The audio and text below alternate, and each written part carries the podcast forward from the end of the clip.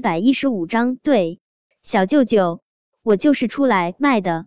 这地段有些荒凉，周围连个路灯都没有，打出租车也不容易。小舅舅把他扔在这里，难道就不怕他遇到危险？是了，现在的小舅舅已经不是曾经深爱他的那个小舅舅了。他根本就不会在乎他的死活，更不会在乎他难不难受。可能就算是今天晚上他死在这里，他的眉头也不会皱一下。叶维越想越是委屈，他的肩膀控制不住抖动。他连里面的扣子都懒得去扣，任自己的眼泪泛滥成灾。以前的小舅舅不会这样的，他真的不会这样的。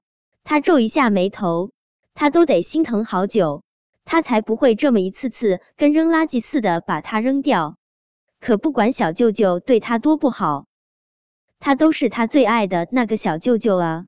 就算是前方隔着山海，他也要移山倒海。把小舅舅重新给追回来，自怨自艾向来不是叶维的风格。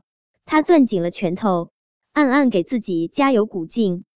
他还没站起身来，一道轻佻的声音就传入了他的耳中：“哟，小妞一个人来陪哥哥乐呵乐呵。”叶维刚抬起脸，一股子浓重的酒味就钻进了他的鼻子里面。看着面前这个站都站不稳的醉汉。叶维真想一巴掌把他拍飞。他身手虽然达不到一个人单挑一群彪形大汉的程度，撂倒一个踉踉跄跄的醉汉还是绰绰有余的。小妞，来嘛，哥哥有钱，哥哥给你钱。说着，那醉汉拿出一张百元大钞，就往叶维的胸口塞去。这醉汉竟然还想占他便宜，不能忍。叶维扬起手。他刚想一拳揍歪这醉汉臭气熏天的嘴，一道灯光就照在了他和这醉汉的身上。这是小舅舅的车，小舅舅没有扔掉他，他回来了。当下，叶维就收回了自己的拳头。柔弱一点儿的女人，总是格外能激起男人的保护欲。叶伟眼珠子滴溜一转，他还是决定给小舅舅个机会，让他来一次英雄救美。叶伟没演过戏，但是他身边那么多戏精，他也学了点儿演戏的精髓。他用力挤了一滴眼泪，他张开嘴就想要楚楚可怜的大喊一声救命。只是他这一声救命还没有喊出口，陆廷琛就已经从车上下来，一脚毫不客气的将那个可劲儿的往他的胸口塞钱的醉汉踹飞。小舅舅这动作也太快了吧！他都没有来得及好好发挥一下自己的表演天赋，好不好？不过刚才虽然没机会装可怜，但是现在他可以演的夸张一下，表达一下对小舅舅的感激啊！最好以身相许，感谢小舅舅的救命之恩。这么想着，叶维上前一步，直接扑到了陆廷琛的怀中。小舅舅，谢谢你啊！要不是你及时出手。我我就被坏人给欺负了。说完这话之后，叶维被自己狠狠的膈应了一把，太太造作了。看来他还真没有装柔弱的天赋。呵，陆廷琛冷笑，他粗鲁的将叶维甩开，甩开之后还嫌恶的拍了下自己的胸前，仿佛叶维是什么极为恶心的苍蝇蚊子。被人欺负，我看你倒是卖肉卖的很开心。陆廷琛的视线刀割一般从叶维的胸口扫过，他的胸前还塞着一张百元大钞。在他看来，叶维刚刚显然是在跟那个醉鬼做卖肉的交易。要是他不过来，估计他收了那醉鬼的钱，两人今晚就天雷勾动地火了。本来他扔掉这个卖肉的女人后，不放心的又折回来，陆廷琛心情就已经够郁闷的了。现在又看到这个女人当街卖肉，卖完肉后还在他面前装可怜，装什么纯情圣母？他心中更是烦闷了一些。他真是脑袋被驴踢了，才会担心这个卖肉的女人在这荒凉的地段被人欺负。他看他是巴不得被人欺负的连骨头渣子都不剩，小舅舅，你真的误会我了，我没有卖肉，我呵。陆廷琛唇角的笑意冷得近乎残酷，他那骨节分明的大手僵硬的落在叶维心口，捏起那张百元大钞，一百块钱一次，还是一晚上？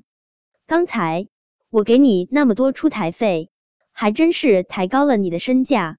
小舅舅，我没有出台，我说了，我是你老婆。叶维不喜欢陆廷琛这么误会他，他急得眼眶又泛了红。小舅舅。